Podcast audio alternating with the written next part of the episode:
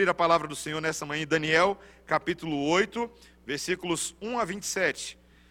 Daniel, capítulo 8, versículos 1 a 27. Na semana passada, nós começamos ah, ali no capítulo 7, naquela nova sessão escatológica de Daniel, ah, que trata de visões e sonhos, que revelam a vontade de Deus para nós, das coisas que já aconteceram e das coisas que ainda vão se suceder. Nessa manhã, leremos o capítulo 8, versículos 1 a 27, que diz assim: No ano terceiro do reinado do rei Belsazar, eu, Daniel, tive uma visão depois daquela que eu tivera a princípio. Quando a visão me veio, pareceu-me estar eu na cidadela de Suzã, que é a província de Elão, e vi que estava junto ao rio Ulai. Então levantei os olhos e vi, e eis que diante do rio estava um carneiro, o qual tinha dois chifres, e os dois chifres eram altos, mas um mais alto do que o outro, e o mais alto subiu por último. Vi que o carneiro dava marradas para o ocidente, para o norte e para o sul, e nenhum dos animais lhe podia resistir, nem havia quem pudesse livrar-se do seu poder. Ele, porém, fazia segundo a sua vontade, e assim se engrandecia. Estando eu observando, eis que um bode vinha do ocidente sobre toda a terra, mas sem tocar no chão. Este bode tinha um chifre notável entre os olhos. Dirigiu-se ao carneiro que tinha os dois chifres, o qual eu tinha visto diante do rio, e correu contra ele com todo o seu furioso poder viu chegar perto do carneiro e, enfurecido contra ele, o feriu e lhe quebrou os dois chifres, pois não havia força no carneiro para lhe resistir. E o bode o lançou por terra e o pisou aos pés, e não houve quem pudesse livrar o carneiro do poder dele. O bode se engrandeceu sobremaneira, e na sua força quebrou-se-lhe o grande chifre, e em seu lugar saíram quatro chifres notáveis para os quatro, os quatro ventos do céu. De um dos chifres saiu um chifre pequeno e se tornou muito forte para o sul, para o oriente e para a terra gloriosa. Cresceu até atingir o exército dos céus. E alguns dos do exército e das estrelas lançou por terra e os pisou. Sim, engrandeceu-se até o príncipe do exército. Dele tirou o sacrifício diário e o lugar do seu santuário foi deitado abaixo. O exército lhe foi entregue com o sacrifício diário por causa das transgressões e deitou por terra a verdade, e o que fez prosperou. Depois ouviu um santo que falava, e disse outro santo àquele que falava: Até quando durará a visão do sacrifício diário e da transgressão assoladora, visão na qual é entregue o santuário e o exército a fim de serem pisados? Ele me disse: Até duas mil e trezentas tardes e manhãs, o santuário será purificado. Havendo eu, Daniel, tido a visão, procurei entendê-la, e eis que se me apresentou diante uma, uma como aparência de homem e ouvi uma voz de homem de entre as margens do Ulai, o qual, a qual gritou e disse: Gabriel, dá a entender a este a visão. Veio, pois, para perto de onde eu estava. Ao chegar ele, fiquei amedrontado e prostrei-me com o rosto em terra. Mas ele me disse: Entende, filho do homem, pois esta visão se refere ao tempo do fim. Falava ele comigo quando caí sem sentidos, rosto em terra.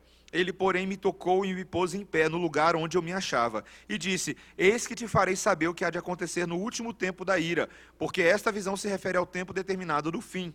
Aquele carneiro com dois chifres que viste são os reis da Média e da Pérsia, mas o bode peludo é o rei da Grécia. O chifre grande entre os olhos é o primeiro rei. O tecido quebrado, levantando-se quatro em lugar dele, significa que quatro reinos se levantarão deste povo, mas não com força igual a que ele tinha.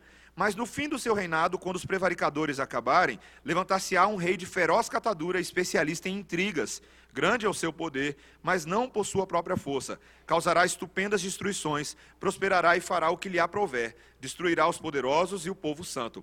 Por sua astúcia nos seus empreendimentos, fará prosperar o engano. No seu coração se engrandecerá e destruirá muitos que vivem despreocupadamente. Levantar-se-á contra o príncipe dos príncipes, mas será quebrado sem esforço de mãos humanas. A visão da tarde e da manhã que foi dita é verdadeira. Tu, porém, preserva a visão, porque se refere a dias ainda muito distantes. Eu, Daniel, enfraqueci e estive enfermo alguns dias. Então me levantei e tratei dos negócios do rei. Espantavam-me com a visão e não havia quem a entendesse. Esta é a palavra do Senhor. Vamos orar, irmãos? Senhor Deus, estamos diante de uma revelação, de uma visão que tem muito a nos ensinar nesta manhã. Queremos aprender mais de Ti, Senhor, que Teu Santo Espírito haja em nossos corações com poder, com interpretação, para que compreendamos os detalhes da Tua palavra e apliquemos em nossas vidas, em nome de Jesus. Amém. Meus irmãos, quem é bom aí de história? Quem é bom de história? Quem era bom aluno de história na época da escola? Pode levantar a mão assim, ó, bem devagarzinho. Eu gostava muito de história, sabe, meus irmãos? Eu não era necessariamente bom, eu gostava de história, é diferente, tá? Mas é interessante, quando a gente vai estudar história, ah, você é introduzido ao currículo de história na, na, na, escola. Você tem ali, você lembra, se você é bom aluno de história, você tem a divisão dos períodos, os grandes períodos da história, né? Entre idade antiga, idade medieval, idade moderna e contemporâneas. Só para te dar um detalhe, essa divisão foi adotada depois da Revolução Francesa no século XIX pelos historiadores, tá? E de modo geral, essa idade antiga, tá? Ela compreende um período que se estende desde 4 mil anos antes de Cristo até 476 depois de Cristo, e é um período que é definido principalmente pelo florescimento e o apogeu das principais civilizações ah, da Europa e do Médio Oriente. Então você vai ter principalmente Mesopotâmia, Egito Antigo, Hebreus, Grécia Antiga, Roma Antiga, e aí algumas outras civilizações que a gente também aprende ah, no currículo da escola, né? Os persas, a China, a Índia, os reinos africanos, os germanos, os vikings e por aí vai. Mas meus irmãos, eu quero perguntar uma coisa para você nessa manhã. Qual que é a real divisão dos períodos da história? Interessante essa pergunta. Eu quero perguntar para você o seguinte: será que a gente pode entender os eventos da história por uma ótica meramente humana, a parte dos decretos de Deus e da condução e da intervenção de Deus em cada um dos eventos e acontecimentos. A primeira vez que eu acordei para isso, meus irmãos, foi quando eu estava no seminário e eu tinha um professor de história chamado Andrew Hoffaker. E no primeiro dia de aula, ele fez uma pergunta que me acompanhará até a volta de Jesus. Meus irmãos, ele fez a seguinte pergunta. Vou falar em inglês, depois eu falo em português. Ele falou assim: Do you know the difference between history and his story? Você sabe qual é a diferença entre história e a história dele? Em outras palavras, meus irmãos, nós precisamos ver se a gente realmente sabe qual é a verdadeira história. Qual é a história que está sendo contada no meio dessa história dos homens? Existe uma história superior que dá sentido a todos os eventos do mundo que não são randômicos. Não são eventos aleatórios, mas existe um Deus com uma pena, escrevendo e contando os dias dos homens, para o louvor da glória dele. Para o louvor da glória dele. E nesse texto de hoje, meus irmãos, nós vamos aprender que as grandes convulsões que aconteceram na história, que já aconteceram e que ainda acontecerão, elas, ainda que signifiquem tempos terríveis para o povo de Deus, mas nós devemos resistir, porque nós sabemos quem é o Deus que governa a história do mundo e governa as nossas histórias. As nossas histórias. Meus irmãos, hoje eu quero aprender isso com os irmãos em três pontos presbiterianos, tá bom? Então vamos lá. Primeiro ponto. A guerra, ou as guerras e as contendas revelam sede de poder no coração dos homens. Vamos aprender isso junto? Primeiro ponto. Meus irmãos, a gente chega aqui ah, nesse texto é o terceiro ano do rei Belsazar. O texto, o texto de Daniel volta no tempo, tá? Ele reconta agora, ali dois anos depois da visão do capítulo 7, e mais ou menos 12 anos depois da queda da Babilônia, de, ah, do Império Babilônico para os persas e para os medos. E ali é interessante que Daniel ele recebe uma visão muito interessante, na qual ele se encontra na cidade de Suzã que era uma das capitais do Império Babilônico, mas ele não estava em Suzã, ele estava na Babilônia. E, e, é muito interessante porque agora em Daniel ele volta a escrever em hebraico. Até esse momento o texto aqui está em aramaico.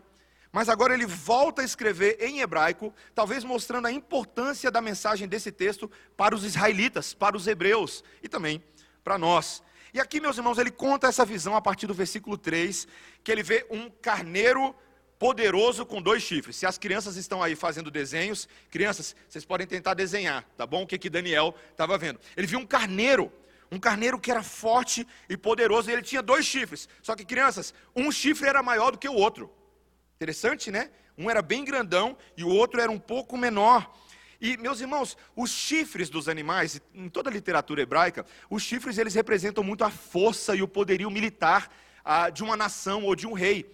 Então, toda vez que você vê um chifre aí, tá? Seja no livro de Daniel, seja lá em Apocalipse, vai ter outros chifres. Todos eles estão falando dessa força dos impérios. E aí, de acordo com esse versículo 20, tá? Eu já vou interpretando aqui pra gente.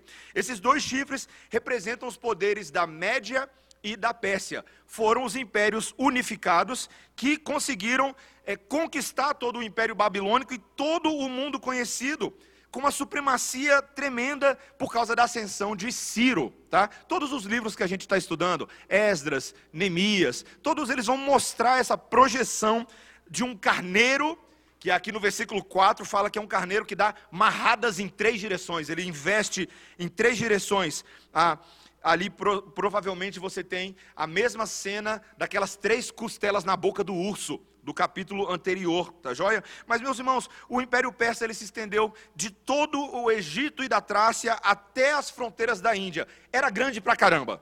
Era imenso.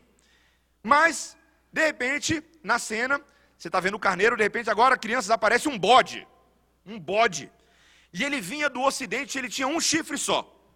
Tá? E ele aparece e ele vai na direção do carneiro e ele destrói o carneiro ele consegue investir contra aqueles dois chifres.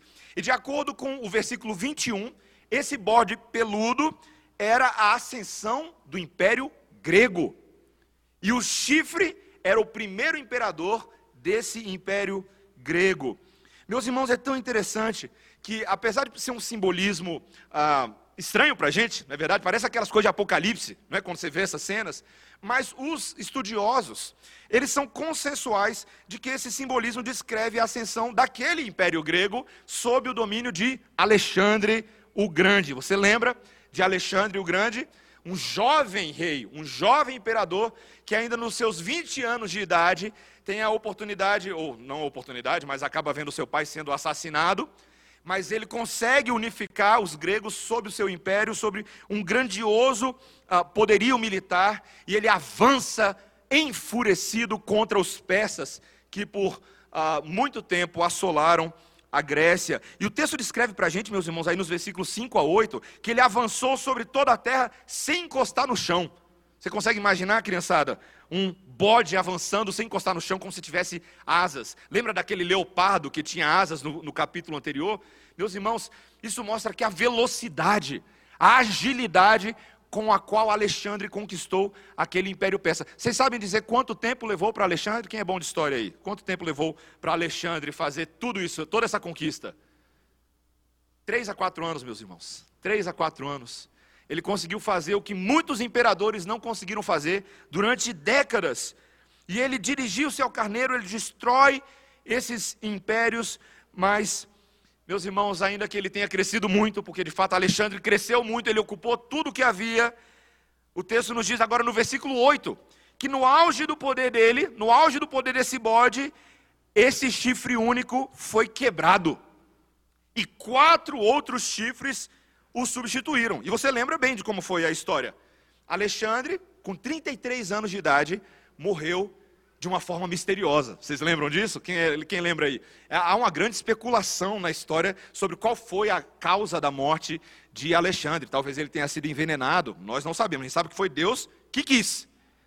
E por que, que Deus quis? Justamente para que esses outros chifres agora assumissem o lugar dele. Primeiramente, os dois filhos de Alexandre tentaram assumir, mas deu muita briga lá dentro. E depois, quatro generais subdividiram em quatro partes o reino de Alexandre. Ptolomeu I ficou com o Egito e a Palestina, Seleuco com a Babilônia e com a Síria, Lisímaco com a Ásia Menor e Antípatro com a Macedônia e com a Grécia. Tá bom, pastor, obrigado pela aula de história.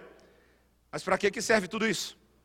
Para que, que eu preciso saber de todas essas coisas? Meus irmãos, porque nós precisamos entender o que é que Deus está nos contando através dessa dinâmica desses reis. Qual é o pecado dos homens que Deus está revelando nessa dinâmica? Meus irmãos, Ele está revelando que lá no coração dos homens, nessas guerras entre as nações, nós não estamos apenas vendo uma dinâmica geopolítica do mundo antigo, mas está se revelando a tentativa do coração humano, a luta por poder, por glória, por fama.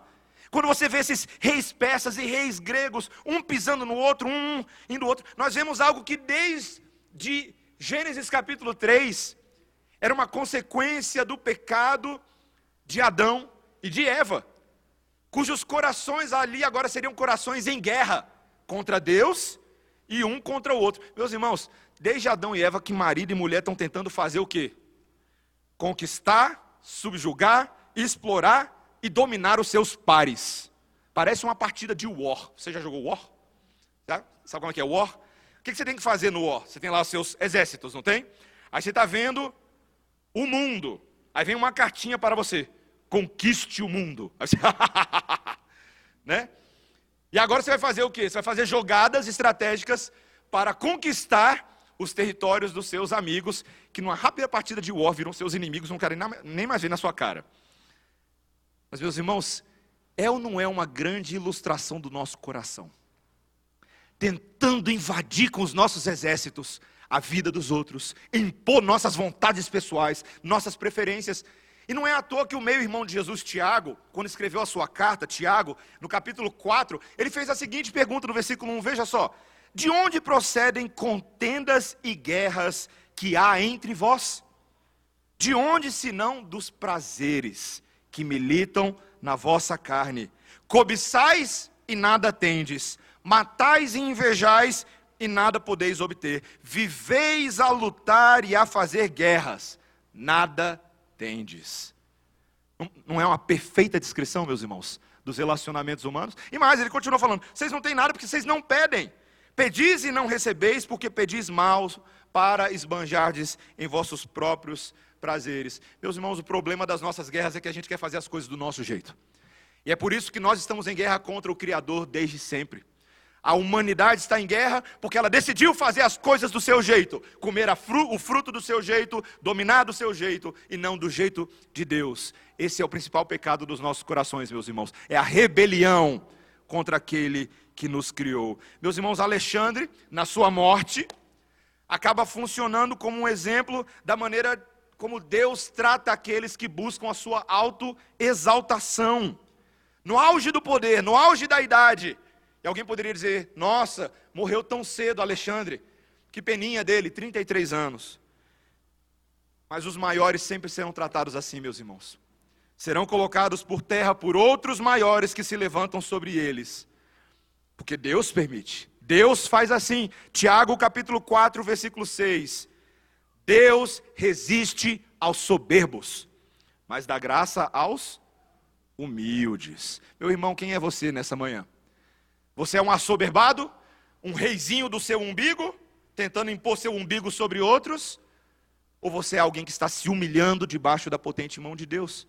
Olhe para o seu casamento, olhe para os seus relacionamentos, olhe para o seu relacionamento com colegas de trabalho, como que você tem feito? Humilhai-vos na presença do Senhor e ele vos exaltará. Tiago capítulo 4, versículo 10. É assim que funciona, meus irmãos. Primeira coisa então é nós tratarmos dessas guerras no nosso coração, confessarmos nosso pecado ao Senhor e buscar o poder do Senhor, não o nosso próprio poder. Meus irmãos, segundo lugar, não somente isso, mas em segundo lugar, Deus nos disciplina na medida exata do que é necessário para a gente mudar. Deus nos disciplina na medida exata do que é necessário para a gente mudar. O que é interessante é que agora surge esse novo animal, e esse animal também tem um chifre, um chifre único, certo? E um chifre que logo expande o seu reino, crescendo em cima dos quatro outros chifres. E de acordo com, esse, com o versículo 23, meus irmãos, esse chifre pequeno, ele simboliza um governante ímpio que se levantará em um dos quatro reinos após um longo intervalo de tempo. Tá? Como ele diz aqui, no último fim ali do seu reino. E meus irmãos, só para fazer um detalhe, esse chifre que agora se levanta, ele tem que ser distinto e distinguido daquele chifre anticristo do capítulo 7. Não é o mesmo, tá? Você vai perceber que aqui é uma descrição, não agora futurista, de um chifre que vem lá no último tempo, mas de um chifre que agora ainda viria nos tempos anteriores, ainda que fosse o futuro para Daniel. É passado para a gente, mas era um futuro longe para Daniel. E os estudiosos aqui também são bem consensuais, meus irmãos. Eles comentam que provavelmente era um chifre ali da linha dos Seleucidas, principalmente um homem chamado Antíoco IV Epifânio. Eu lembro quando eu estava estudando esse texto aqui, que eu me surpreendi de lembrar desse nome nas minhas aulas de história da escola. Antíoco IV. Ele não parece tão famoso assim para a gente. Mas quem gosta de estudar história bíblica, meus irmãos, principalmente o período intertestamentário, aquele período ali em que Deus não se manifestou de forma inspirada com textos bíblicos, mas no qual nós tivemos alguns registros históricos nos livros apócrifos. Está aí um único valor que eu poderia atribuir aos livros apócrifos, é que eles, no mínimo, vão registrar a história do que aconteceu no meio desse período, ainda que não sejam livros considerados inspirados como palavra de Deus. Mas um desses livros que conta a história de Antíoco é o livro de 1 Macabeus. 1 Macabeus. E esse homem, Antíoco IV Epifânio, foi o governante do reino Seleucida entre 1775 a.C. e 1604. E meus irmãos, esse homem causou uma turbulência em Israel como poucos na história de Israel. Algumas características dele são descritas aqui no texto mesmo. O versículo 10, olha o que está escrito aí, olha o versículo 10. Esse homem cresceu até atingir o exército dos céus e alguns do, do exército e das estrelas lançou por terra e os pisou. Meus irmãos, aqui exército dos céus não é descrição de anjos necessariamente não, tá? Exército do céu é o próprio povo de Deus. O que, que esse homem fez? Ele se levantou contra os judeus e contra aqueles que professavam a fé em Deus e chegou a ponto de assassinar o sumo sacerdote Onias III no ano, 17, uh, ah, perdão, no ano 170 a.C. e continuou numa perseguição terrível por seis anos subsequentes. Meus irmãos, ele executou milhares e milhares de hebreus. Além disso, o versículo 11, olha o que está escrito aí: engrandeceu-se até o príncipe do exército. Meus irmãos, era um homem que se considerava igual a Deus. Ele, o apelido dele era Epifânio. Você sabe o que significa Epifânio, quando a gente fala às vezes epifania? Mas sabe o que é Epifânio? Deus manifesto. Esse era o apelido dele. se considerava um Deus manifesto. E ele diz aí no versículo 11 que ele tirou o sacrifício diário e o lugar do santuário foi deitado abaixo. Meus irmãos, na história judaica, lá em 1 Macabeus, esse homem tentou unificar o reino fazendo o quê? Forçando os judeus a abandonar a lei e as suas características culturais. Mas quando eles se recusaram, ele foi lá e puniu todo mundo. Perseguiu a igreja e matou com morte. Meus irmãos, Antíoco não é o anticristo final, mas eu te digo uma coisa com tranquilidade hoje de manhã: ele é um anticristo. ele foi uma espécie de anticristo, um protótipo, uma prévia daquele anticristo que viria. Não é, não é verdade, meus irmãos? Qual é a característica do anticristo que virá? Não é justamente um homem que persegue o povo de Deus, que atenta e afronta a glória de Deus e tem a ousadia de se levantar contra o povo do Altíssimo? Alguém que não tem reverência pela verdade do Senhor, alguém que promove o engano, a contenda. Aí você pensa assim, rapaz, mas tem gente ruim nesse mundo, né? Ô povo ruim. Eu, às vezes eu leio esses textos assim, meus irmãos, eu fico pensando, será que ele fez isso à toa? Às vezes tem gente que faz maldade à toa, né? Igual criança que pega gato para fazer maldade à toa, às vezes não tem. É, é, é, é isso que o antigo está fazendo? Num, num, primeiro momento parece isso, meus irmãos, mas o texto deixa bem claro que não é bem assim, não.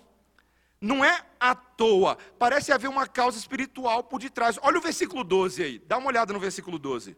O exército lhe foi entregue com o sacrifício diário por causa das. O quê? O que está escrito aí? Transgressões. Por causa da transgressão. Meus irmãos, quem transgrediu primeiro não foi Antíoco, não. Foi Israel. Israel voltou, meus irmãos, Israel voltou a antigas idolatrias, a adorar falsos deuses. Meus irmãos, depois de ter passado pelo Egito, depois de ter passado pela Babilônia, você pensa assim, rapaz, esse povo aprendeu a lição, né? Mas não. Deus está novamente, meus irmãos, derramando ira sobre o seu próprio povo. E estão aqui os israelitas sofrendo de novo. Eu tinha um amigo meu, meus irmãos, é um pastor hoje, tá? Mas ele fazia uma coisa feia comigo. Eu estava tava andando assim, aí ele vinha, pum, batia no meu braço. Dava um murro, assim, daqueles assim de doer, sabe? Aí eu falava, ai bicho, por que, que você fez isso? Aí ele falava assim, eu não sei por que, eu te bati, mas você sabe por que, que você tomou. Meus irmãos, é igual exatamente o que Antíoco IV está fazendo aqui. Ele, pum, ele está batendo. Na cabeça dele, talvez ele está pensando, eu não sei porque que eu estou batendo em vocês. Mas os israelitas estão pensando, a gente sabe por que, que a gente está sofrendo. Meus irmãos, qual é o sofrimento que o povo de Deus escolhe ter na vida? Eu quero fazer essa pergunta para você hoje de manhã. Qual é o sofrimento que você quer ter? É aquele que você sofre por causa de Cristo ou é aquele que você sofre por causa das coisas que você faz? Você sabia que Pedro falou disso lá na primeira epístola? capítulo 3, quando ele disse, capítulo 2, 1 Pedro 2,19, ele disse assim: olha, isso é grato, que alguém suporte tristezas, sofrendo injustamente por causa da sua consciência para com Deus. Se você está sofrendo para com Deus, está tranquilo. Mas ele fala no versículo 20: Mas que glória há se você pecando e sendo esbofeteado por isso, o suporta com paciência. Ai, Senhor, eu estou sofrendo aqui, atenta para o meu sofrimento. Mas peraí, você está sofrendo por causa do que você fez, por causa do seu pecado. Meus irmãos, é tão interessante como nessa, nessa teologia evangélica hoje em dia, que ela é extremamente passiva. As pessoas às vezes sofrem, Senhor, faz campanha de oração, livra-me do meu sofrimento. Tá, mas você está sofrendo por causa de decisões que você tomou na sua vida, de coisas que você fez contra as pessoas, de pecados que você tem ocultado do Senhor. E Deus disciplina a quem ama. É assim que funciona, meus irmãos. É, às vezes a gente tem que entender que o nosso sofrimento não é, ah, Senhor, por que, que eu estou sofrendo? Deus está falando assim, você sabe que você está sofrendo. E nós precisamos aprender que o Senhor não vai aliviar para a gente, porque Ele quer nos formatar em Cristo. Ele quer nos conformar ao Filho de Deus. Ele quer nos tornar mais santos, mais puros, mais consagrados ao Senhor. E de vez em quando a gente vai ter que sofrer para isso, meus irmãos. Vai ter que sofrer. E aqui você vê, a coisa estava tão difícil que na visão lá de Daniel ele viu dois homens conversando. Até quando isso vai durar? E no versículo 14, olha o que está escrito aí no versículo 14: Até duas mil e trezentas tardes e manhã, manhãs, e então o santuário será purificado. Duas mil trezentas tardes e manhãs. Aí você pensa assim, mas que número cabalístico, né? É um daqueles números cabalísticos? Mas, meus irmãos, não. Isso aqui dá mais ou menos um pouco mais de seis anos, que foi justamente o período entre o assassinato do sacerdote Onias e 14 de dezembro de 164, quando Judas Macabeu, enfim, rededicou o templo e limpou todas as coisas. Ou seja, meus irmãos, é uma profecia extremamente exata. Extremamente exata. E no final desse período, o texto traz um alívio falando que o chifre, enfim, seria julgado e o santuário restaurado. E foi exatamente isso que aconteceu. Meus irmãos, você percebe aqui que Deus não está sendo genérico. O período da disciplina é medido em dias exatos. Sugerindo o que, meus irmãos? Que Deus, presta atenção porque isso é importante, né? Deus tem um calendário preciso para o tempo de sofrimento do seu povo. Não é igual assim, não é igual eu quando estou disciplinando minha filha, Aí, porque eu entrei na fase do castigo, meus irmãos. Aí eu dou castigo agora. Você está de castigo? Por quanto tempo? Por quanto tempo durar a minha ira? Meus irmãos, Deus vira para a gente e Ele nos disciplina na medida exata do que é necessário para a gente mudar. Deus está fazendo isso com muitos de nós esse ano, meus irmãos. Ele está disciplinando a gente. Ele até está usando o coronavírus para isso está aumentando a nossa dependência do Senhor, aumentando o nosso tempo de leitura da Bíblia, aumentando o nosso tempo de leitura uh, de, de oração. Porque nós precisamos, meus irmãos, ser disciplinados na medida exata do que é necessário para a gente mudar. E esse princípio está em toda a Bíblia, mas só para citar dois versículos para você. 1 Coríntios capítulo 10, versículo 6, o apóstolo Paulo escreveu à igreja de Corinto: essas coisas que aconteceram se tornaram exemplos para nós, a fim de que não cobicemos as coisas más como eles cobiçaram. Ou no versículo 11 do capítulo 10 de 1 Coríntios, essas coisas sobrevieram como exemplos e foram escritas para advertência nossa, de nós outros, sobre quem os fins dos séculos têm chegado. Meus irmãos, nós estamos aqui sendo tratados por Deus nessa manhã, tratados pelo Senhor com a vara do Espírito Santo e com boas chineladas, para que não sejamos de nós mesmos, mas do Senhor, que por nós morreu e se entregou. E meus irmãos, eu fecho esse sermão mostrando para nós que o grande ponto, e o nosso terceiro último ponto aqui, não é só de disciplina, mas que essa revelação de Deus sempre nos prepara pelo que vem pela frente. Terceiro e último ponto, a revelação de Deus sempre nos prepara para o que vem pela frente. Um detalhe interessante eu deixei aqui para o final, porque lembra que eu falei que a visão começa já aqui com a interpretação. Mas como que essa interpretação aconteceu? Olha comigo aí o versículo 15, 16 e 17. Havendo eu, Daniel, tido a visão, procurei entendê-la. E eis que se me apresentou diante uma como uma aparência de homem.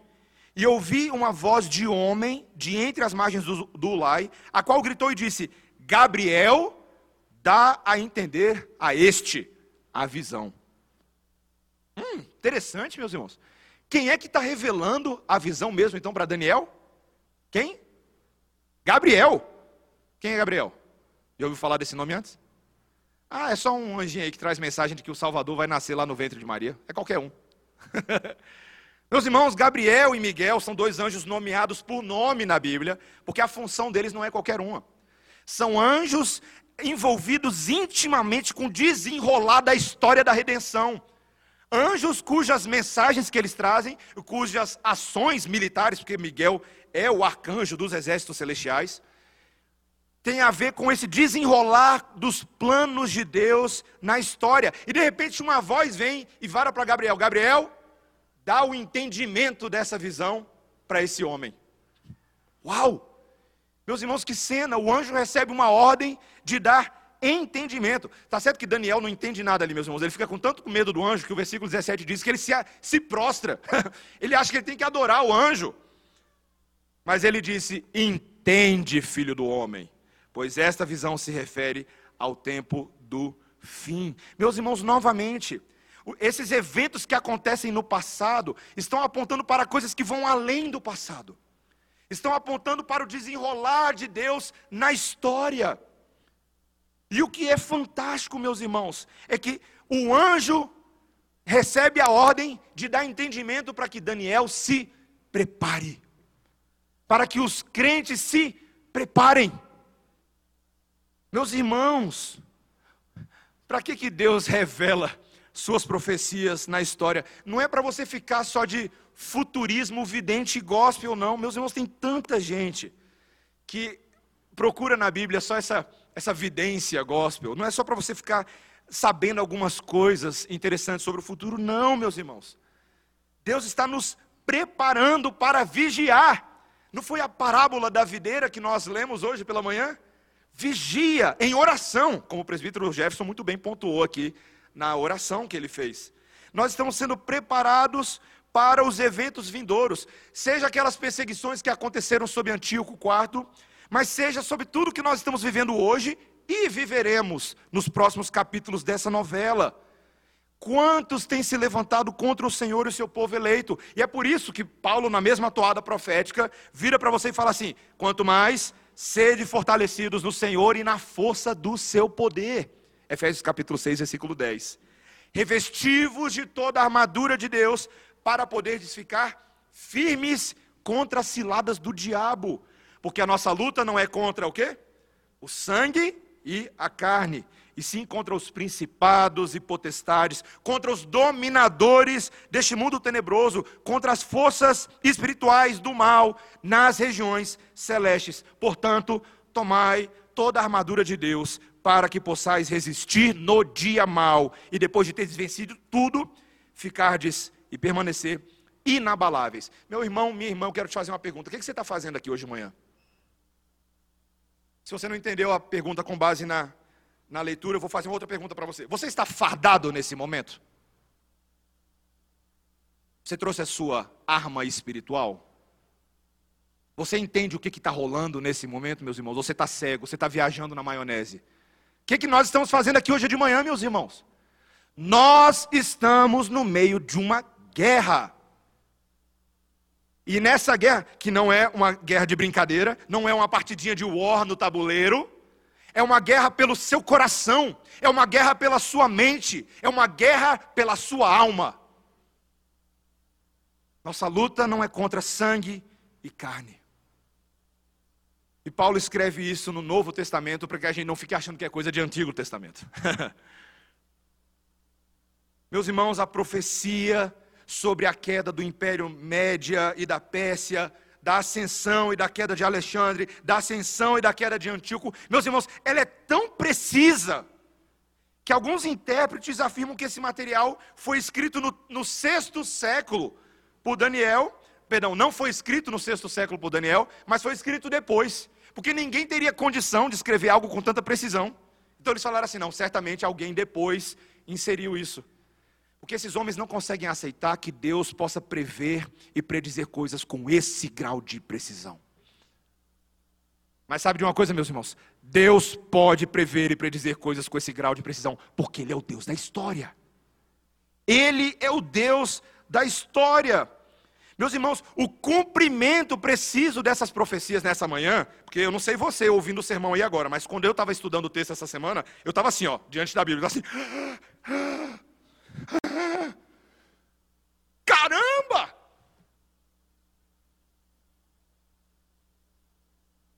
É para que você e eu tenhamos uma leitura diferente da história.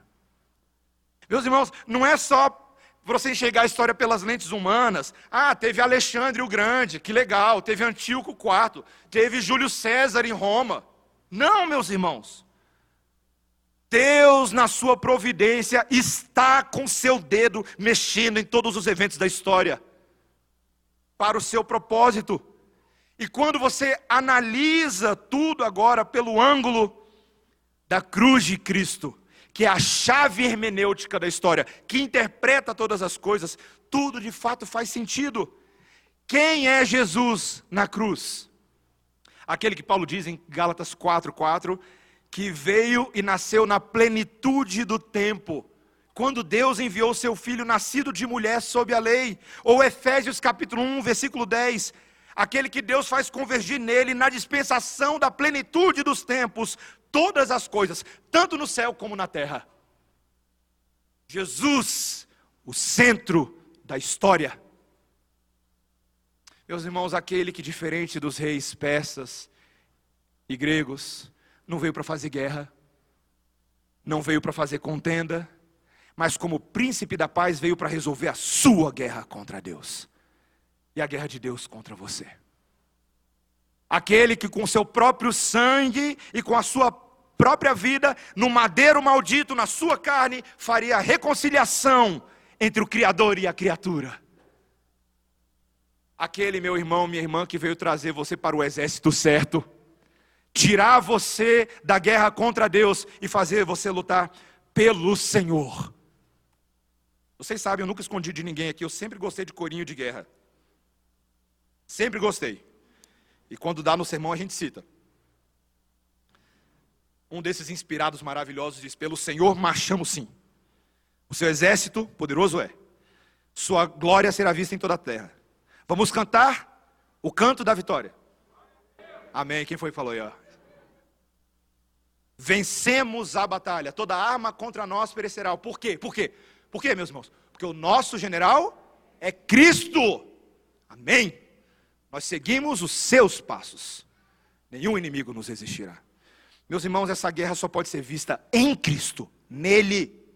Não é a sua guerra, é a guerra que ele luta por nós e naquela cruz conquistou vitória sobre a morte, sobre Satanás e nos deu a vida eterna. Essa é a esperança da igreja. E quando você agora analisa toda a história pelo ângulo da cruz e da eternidade, eu te pergunto: quem é Átila, o Uno? Quem é Carlos Magno? Quem é Napoleão Bonaparte? Quem é Gengis Khan? Senão pequenos chifres que tentam se levantar contra o chifre de Deus. Mas não terão vitória. Não terão vitória. Esse é o nosso conforto, essa é a nossa história. Deus está me dando a mim e a você nessa manhã essa aulinha de história, meus irmãos. Esse é o currículo de Deus para a escola da vida. Eu sei que você pode até deixar o seu filho lá na escola aprender Idade média, idade antiga, idade contemporânea, não tem nenhum problema com isso, meus irmãos. Só não deixe ele ficar sem saber qual é a verdadeira história. Ensine para o seu filho, para sua filha, ensine para sua esposa, ensine a você mesmo qual é a história da providência divina. E assim, meu irmão, diferente do que somente tirar notas boas lá na prova de fim de ano, você vai tirar nota boa na fé que sustenta o crente. Porque o justo vive pela fé, aguardando as firmes promessas de Deus, que têm se cumprido cabalmente. Amém? Vamos orar, meus irmãos, nessa manhã. Senhor Deus, a tua providência, ela é tão grandiosa e ao mesmo tempo tão gentil, Senhor. Porque se nós pensarmos bem, é até melhor que o futuro seja escondido da nossa vista.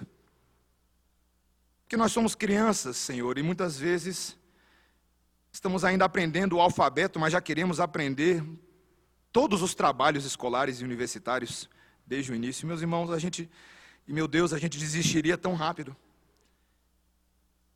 Mas, Senhor, a tua providência, ela vai gradualmente trazendo a revelação das coisas para as nossas vidas dia após dia. Para que dia a dia nós vivamos na dependência do Senhor e na esperança da eternidade. Senhor, nós temos sofrido tantas provações, os cuidados da vida atribulam o nosso coração. E talvez se a gente soubesse todo o futuro, a gente ficaria morrendo de medo. Mas, Senhor, a esperança e a fé são virtudes maravilhosas que Deus nos dá nessa manhã. Senhor, porque elas já nos enchem o coração de felicidade e nos permitem viver vigilantes em oração. Senhor, dá-nos a oportunidade de nos assemelharmos a Cristo, não em fazer guerra contra Deus, mas sermos os promotores da paz. Não em buscarmos a ser, ou, ou termos sede da nossa própria justiça, mas da justiça de Deus, Senhor. Disciplina a tua igreja na medida do que é necessário para nós mudarmos, Senhor. Faz essa obra em nós, ainda que doa de vez em quando, Senhor. Queremos ser teus e não nossos. O Senhor é o nosso general. Nós seguimos os seus passos. Nenhum inimigo tem resistido, resiste e resistirá à tua ação. Em nome de Jesus. Amém. Irmãos, vamos ficar de pé.